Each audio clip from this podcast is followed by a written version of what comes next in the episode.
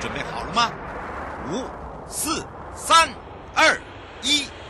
悠悠 Live Show 现在上拍。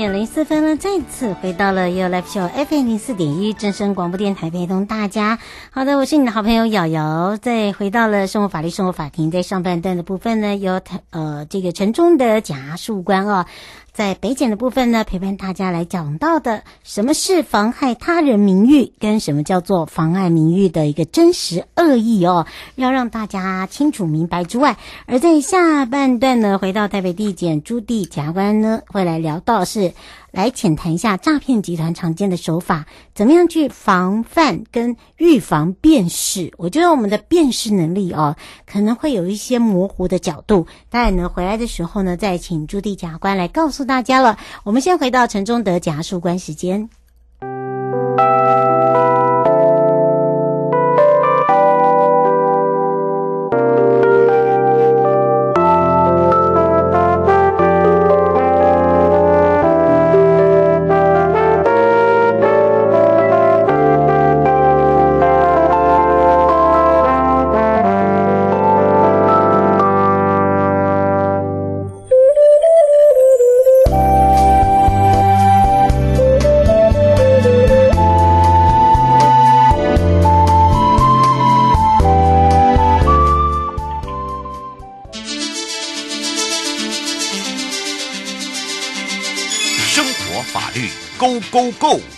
你我生活的好伙伴，我是你的好朋友哦。我是你的好朋友瑶瑶，再度回到了 u l f o FM 零四点一正声广播电台，陪同大家。好，也预告了陪伴大家。台北地检陈忠德检察官聊到了，说到了这个妨碍他人名誉跟什么叫做妨碍名誉的一些哦、真实。到底是真的呢？哎呀，还是有一些是恶意，有些是无意等等哦，让大家可以更清楚明白。那么也开放全省各地好朋友时间零二二三七二九二零，我们赶快来让忠德检察官跟大家打个招呼，哈喽。Hello，姚姚好，大家好。是，当然呢，在防疫期间哦，我们等于说二十四不打烊啊，我们家检察官也是真的很忙，然后要来会诊啊，哦，大家很多的这些问题，那么当然呢，也来帮忙解决。说到了今天我们是聊到了这所谓的妨碍他人名誉这一块呢，我们来请教一下检察官了。呃，是那个妨碍名誉呢，主要我们这是一个统称的一个罪责了。那其实它主要包含诽谤跟公然侮辱两个罪名哦。嗯，那两个它都要有散布于众、毁损他人名誉的名誉的这个故意哦。只是它细分的前者所谓诽谤，是你只在传述不实的事情。嗯，那就是说你要讲有一个故事哦。嗯，啊，这个事情不不真，是假的。然后呢，当然还有一个就是说，即使是真的，但是这可能只是跟他的隐私有关，跟公众利益没关。你随便把它讲出来，毁损用人家的秘密的事情、私底下的事情攻击人，这个也是不可以。那那个公然侮辱就很简单，比他没有，他就是表达我对他人的一个恶意啊。嗯。就是轻蔑、很不屑，我可能就是一个三字经，一个单纯的骂骂人的话。嗯，而这个骂人的话里面这些主词、动词，它不不，它是本身是没有什么这个意义，它没有一个叙述一个故事的这个功能。嗯，哦、这个当然这种状况，因为我们现今社会呢，人跟人的这个摩擦很多，反而这种事情这个冲突是不断，而名誉又对很多人来讲呢，它其实是。呃，像第二生命一样的，有的人会很在意。嗯、哦，对啊，所以这样的案子，虽然我们很多人有人会主张说要把它去刑化，但是事实上，因为呃牵扯到很多人的这个觉得说，无论是他的名誉或者他的人性尊尊严，所以其实要把它完全的这个去刑化，目目前一直还就是没有。成功过了，哦、嗯，对是，嗯，刘先生想要请教一下，呃，这个中的检察官哦，他说，其实妨碍名誉会不会太统称？因为他说，其实有些人没有指名道姓啊，怎么都是叫做对号入座，那怎么样来去鉴定？事实上哦，我们呃，当然是个案跟个案要看这整个状况去做判断。你说我们今天没有指名道姓，但是比方在那个场域中，你现在就是。某甲就是对某乙讲三字经，嗯，然后大家都看到了，你没有指名道道姓，那我们当然就不用去细究这里头，你一定要把这个人的名字都讲得很清楚，对不对？讲得很清楚。嗯，那我们今天假设是讲一个故事，故事里头这个我都没有提到这个人的名字，假设他整个都很抽象，连时间都。讲的很抽象，我就真的比方在一个小说里头写到这样一个桥段，嗯，那我们今天说我们很刻意说，哦，这个人他是在骂我，那呃，公众不会觉得说你我看到这个故事就是在讲你，或者说在网络上呢，我们甚至针对一个昵称做一个批评，嗯，可是我们对这个昵称的本体，他的本人到底谁，大家都缺乏这个认识，所以我们会认为说这没有妨碍到你的名誉。嗯，但是有的时候这个影射其实他讲的非常清楚哦。比方有一些公众人物，他有些特征，你画个漫画，大家都知道你在画他。而比方你指摘的事情，或者你你所咒骂的这些事情，大家也都听得懂。构成要件是该当的，你就不能够说我并没有指名道姓来脱役这个你的这个责任。所以我们必须就是从个案上很细的去看。哦，不光是如此，我觉得现在虽然网络上有人会列，有说骂了什么样的脏话，法院判罚要多少钱，好像有一个既定的标准。当然，法院会有一个大致的标准，但是事实上并不一定一定是讲到哪几个字就一定会罚多少钱，甚至不一定都会沉罪。因为呢，有的人他的咒骂是因为他出于生活习习习惯，比方有的案例，呃，有的人开车撞到。被被人家撞到了，他下车看到车被刮花了、撞凹了，他心情很坏，就脱口讲了三字经。他其实不是对着人讲，他是看着车，他讲的抱怨。那这种状况呢，我们必须审酌这个人讲话的主观的这个目的，因为妨碍名誉，你必须这个罪责，你必须要有要侮辱别人，或者说我要。这个毁损他名誉评价的这个目的，如果没有的话，那是不行的。嗯，是真的，有些人哦比较土性啊，应该这样讲哦，嗯、他可能生活环境呢，呃，他的这个言辞第一句话可能是他的啊，或者是对，哎，对，真的有，我真的看过啊。并且其实呢，嗯、如果真的要去细究，就是说。语语境学语义来讲哦，嗯，刚刚讲的这个差的，它是一个意思，其实不太明白嘛，嗯，它是呃，比方是属于他妈妈的所有格，嗯，对，没错。他骂的，那你后面的字，如果你没有讲上下文，没有对照清楚，他到底只是一个抱怨的话，因为他自己呃习惯了原因，对。抱怨的话，还是就是其实我就针对你表示敌意，有表示轻蔑不屑，这个东西要看上下文的这个情形。嗯，是呃，黄小姐说有些人讲一些这个不中听的话，可是他已经有点。不舒服，那这个部分呢，会不会也是属于妨碍名誉？我们要看整个的其他的条件哦，比方如果他讲不中听的话，是属于就是刚刚讲到公然侮辱的，就是说他就是一个一一种字眼谩骂。那谩骂的话，第一个公然侮辱你要有公然。那比方，如果说我私底下打电话，我们也没有免持听筒，附近没有人，讲的再难听，哦，这两个人，法律没有办法要处罚，就是说，因为其实别的人没有听到这些恶劣的词汇，等于也没有妨碍到你的名誉，嗯，他是让你心里不舒服，但是这个没有妨碍到名誉。那如果讲的话是让你不舒服，比方是他正编一个故事，那编故事的这种状况呢，也要。就要看他有没有真实恶意。所谓真实恶意是说，你明明知道哦，你所讲的这个，你讲别人做坏事，你明明知道这个坏事本身是假的，嗯，哦，这个事情是假的，这个以外呢，你也知道这个事情是假的，这个叫做真实恶意。嗯，那有的时候呢，像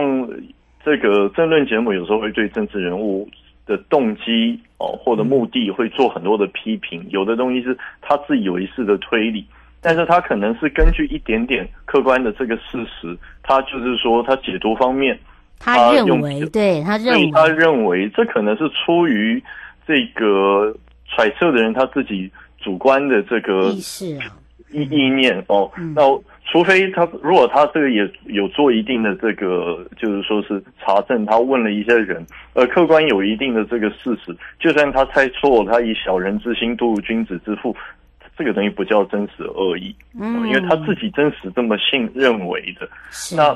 因为我们国家必须要，我们宪法是保障言论自由，把它放得很高的位阶，我们也不好说用一个形式。手段可能会让很多人，比方对于公众有关的议题变得不太敢批评，我们连猜一下、假设一下都可能沉罪，嗯，所以。这个部分是付给这个行为人比较大的这个等于说是权利的。嗯，不过曾经有网友哦，或者是呃，在网络上会看到有一些人会去整理一些骂人的言辞，好像说现在流行语哦，他可能用这样来做一个标题，呃，或者是诶这个就有如刚刚讲的书坤讲的，他把那些哦你骂了什么话哦，他可能会罚金是多少哦，就等于是说呃以这样子来讲，呃就一定算妨害名誉吗？好，或者是说，呃，就像刚刚讲，书官讲，你还是要看他的原因目的，并不是说我们现在看到好像一张表，哦、呃，我呃这个骂呃他的哦、呃，可能五百，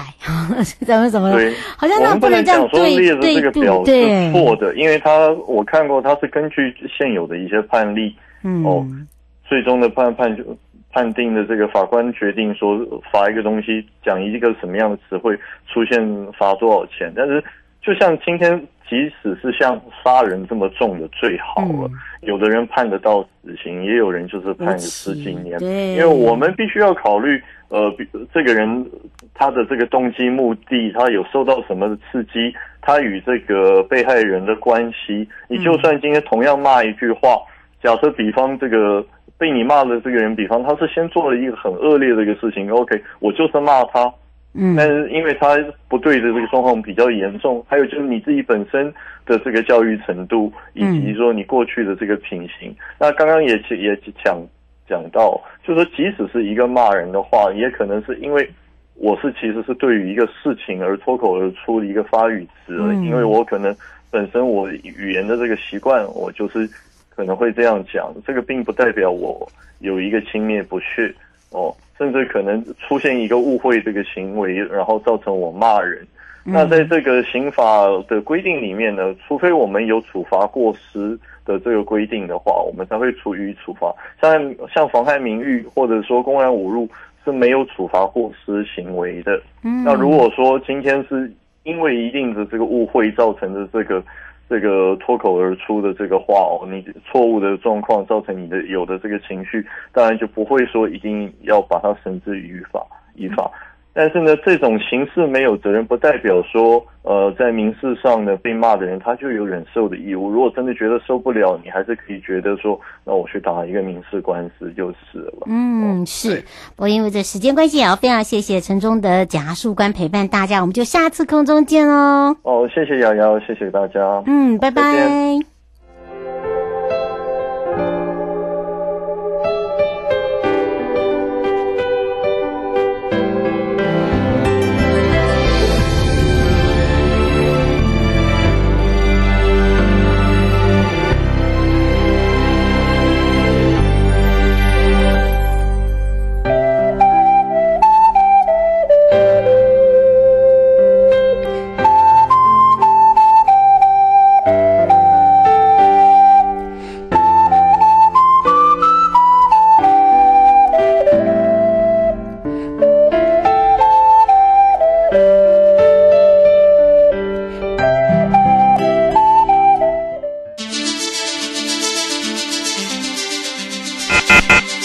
生活法律，Go Go Go！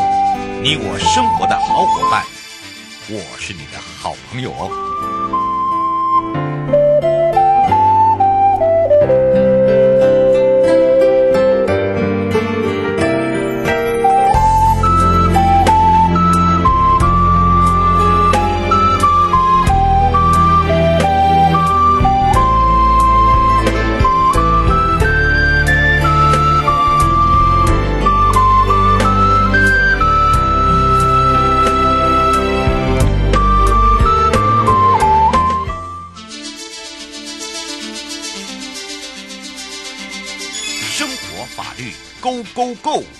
你我生活的好伙伴，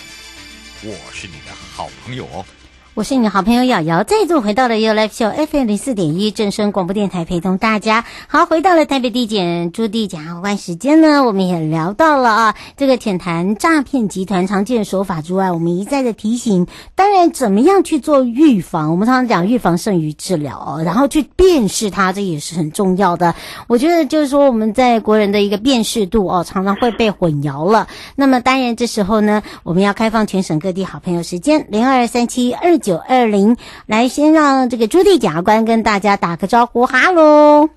Hello，大家好，我是台北地检的检察官朱棣。是，当然今天呢，朱棣检察官来聊到的呢，也就是哦，这些说到了诈骗集团真的很可恶。可是我们常会说，哎呀，我们听到了，可是当碰到的时候又给他忘记了，就在那个辨识度上面真的很伤脑筋。所以我们赶快来请教一下检察官了。好的，没问题。嗯，当然这个诈骗有分很多种，对不对？啊、呃，对，现在因为诈骗集团他们真的是推陈出新，其实有非常多种啊、呃、不同的类型。嗯，像我们呃第一个，其实现在最常见就是那种网络购物的诈欺。哦，这个很强，这个而且常常大家就天天可以听到，但是天天还是被骗，很奇怪。对，没错，每我们每个月都会有这个案子，也会觉得很奇怪。嗯，都已经好像已经流行了十几年了，应该十几二十年有了，为什么还是会？每天都收到这样的案子呢？嗯，真的很伤脑筋诶，包含了我们常在讲那个，连那个口号都会讲了啊，免付费电话也会了，连这个一六五更厉害。哎，奇怪了，就是这个碰到事情就忘了。好，所以我们赶快来请这个检察官来帮忙大家解决这个问题。好的，没问题。嗯，嗯，那么今天我们会先从哪里呢？我啊，不不好意思，您再说一次好吗？今天我们会先从哪里呢？嗯。就是我们先从这个网络购物先来跟大家聊一下好了。啊，好的，嗯、那我们从那个网络购物诈开始哈，嗯，像常常我们会有一些那个民众，他们是在购物台或是在拍卖网站买东西，甚至说在什么饭店网站订房之后，都有可能在接到卖家或是说他们员工来电说啊，不好意思，因为什么他们订单的系统输入错误，或是说什么那个登录错误。造成说把呃我们那个民众的资料把它登记成厂商，然后会造成说每个月会固定扣款。那请民众要赶快去 ATM 的那个提款机，要再设定操作，才不会说被扣款。那其实只要听到这样的说法，大概应该说是百分之百绝对都是诈骗啦。然后他们就嗯、对，然后他们就会听从诈骗集团的指示，然后到那个提款机前面，然后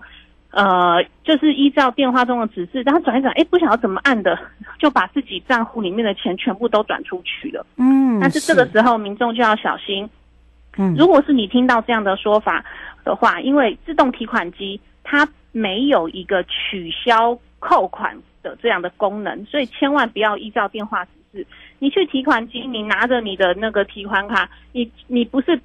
别别别人他可以把钱汇进来，但是你只你只会把你自己的钱给转出去，嗯、所以请不要相信。这个时候，如果你知道来电的话，请你拨打一六五的这个反诈骗专线，或是自行查询这个对方所说他这个机构，嗯、然后查询那个正确的服务电话。再打电话过去询问，这样比较保险一点。是，而且呢，真的是哈，一六五是很好的用途哦。不要认为说，哎、嗯，会不会？呃，我我猜应该不会是我被诈骗吧？我们常常会有这种心态啊，就是你被诈骗了哦。所以呢，对，千万不要误以为说，哎，这个我认为，我好像，我感觉哈，这几个都不用管。好，这个请大家就是一六五来问一下。不过呢，你说一六五还是会有人假冒一些司法公务机关啊，或警政来做诈骗，对不对？哦，对，没错。其实现在在那个近年来，呃，诈骗集团它其实还是会常常假冒一些什么调查局啊，或地检署的检察官呐、啊，嗯，然后来对民众说一些。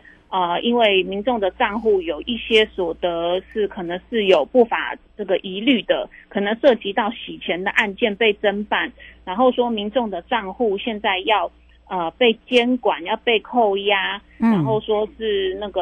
呃要交出名下所有的这个金融账户和提款卡，这样子就是交给呃不管是地检署或是法院来监管，嗯，然后他们还会可能传真或是寄送一些那个。呃，看样子好像是政府机关的公文，嗯，然后以取信民众，但是其实这些也几乎百分百都是诈骗集团啦，因为我们地检署跟法院或是一些警察机关，如果说要正式呃通知民众可能有涉及案件的话，一定都是请你过来开庭，到警察局做笔录，到地检署开庭，嗯，他们不呃不可能会用。电话中只是你告诉你直接交出你的账户、你的金融卡，要帮你监管，这个是不可能的事情，所以一定都是那个诈欺集团假冒的。嗯、那看到公文，请也民众也不要太担心。请你直接拿着公文到警察局、到派出所来问一下，其实就非常清楚了。嗯，是。呃，吴小姐说有一些人会假借那个亲友来做诈骗，有时候这个在忙的时候都会熊熊忘了耶。对，其实讲到这件事情，其实我自己的舅舅也曾经 这样，好像我们的亲戚朋友都有 哎。哎，真的，我也我舅妈还真的有。他就以为是我们的声音，然后他就因为那个他的金额不会大，然后呢，在忙着啊，我等一下就转给你，他就转完以后再赖你的时候说 啊，你哎，我帮你转过去，你还会莫名其妙说，我我我什么时候叫你转钱呢？哎，真的耶，这个不是开玩笑哎，对不对？哎，其实这个时候可能假借亲友，有一些民众可能不查那个呃，他就是比较没有提防，就想说他可能很急着用钱，他才会打给你，对不对？嗯，对，但是其实因为现在。因为呃，我觉得有时候我们可能在比较忙的时候，或是说啊，就是说有这个呃呃，对于亲友比较有同理心的时候，突然都会觉得很急、很急迫，想要帮他解决问题，但是反而没有详细的查证。我建议这个时候其实可以，你先挂断那一通电话，嗯，然后之后再请你自己用自己，例如说呃，你是按某个国中同学说打电话过来，那如果说你是根本。N 年没有联络，他突然打电话过来借钱，这就很奇怪嘛。除非，嗯、然后这个时候你就可以说去查证到底是不是这一个人，你就自己打、嗯、自己打电话过去。如果你没有他联络方式，起码也是通过共同的友人、共同的亲戚朋友之后，再自己打电话过去询问一下。然后不要说一接到电话啊，就是很很很急迫的说，好好好，嗯、对对，就直接转钱出去了。真的真的，尤其是这一点哦，一定要这个听听听这个检察官一再的提醒。你看，连我们自己的亲朋好友都会碰到了，哈，真的，我这种还这样转了三十万出去。哦天哪，哦，哎，这个会不会讲一辈子？哎。我舅妈已经、啊、真的，我舅妈已经被我们讲十几年，念了十几年了，念到这个很怕，很怕我们再重复这个话题哦，真的。所以啊、哦，这个做一件事情哦，可能那个虽然是这件事情，就变成说我们一再的提醒你，既然还会犯错，所以你就要必须要承受，就是被大家念了很久。哈，这个不是故意的。不过还有一种就是网络交友是最近常发生的啦。不过用一分钟的时间，我们也让这个检察官来提醒大家一下。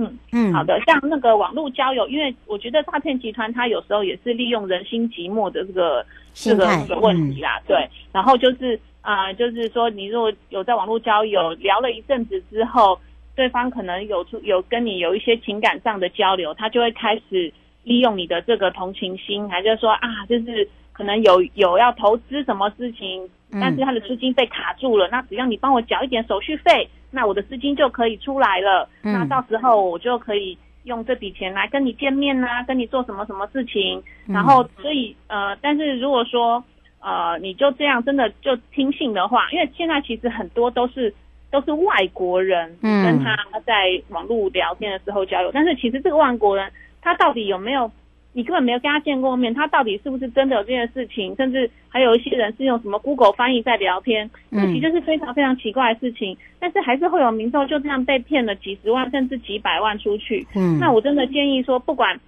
呃是交友还是怎么样的状况下，呃，我们还是要对于自己，不管是金钱或是个人资料，真的要谨慎小心。因为像如果他编出了一个名目，最后只是跟你要钱的话，那其实。只要告诉你身边的亲友，请他们帮你听听看这个故事合不合理。嗯，那我相信他们会给你最真实的答复啦。嗯，没错，就是第三者跳出来帮你看，好，看事情，看世界。我以为这时间的关系，我们要下次空中见喽。啊，好的，谢谢大家。嗯，拜拜，拜拜。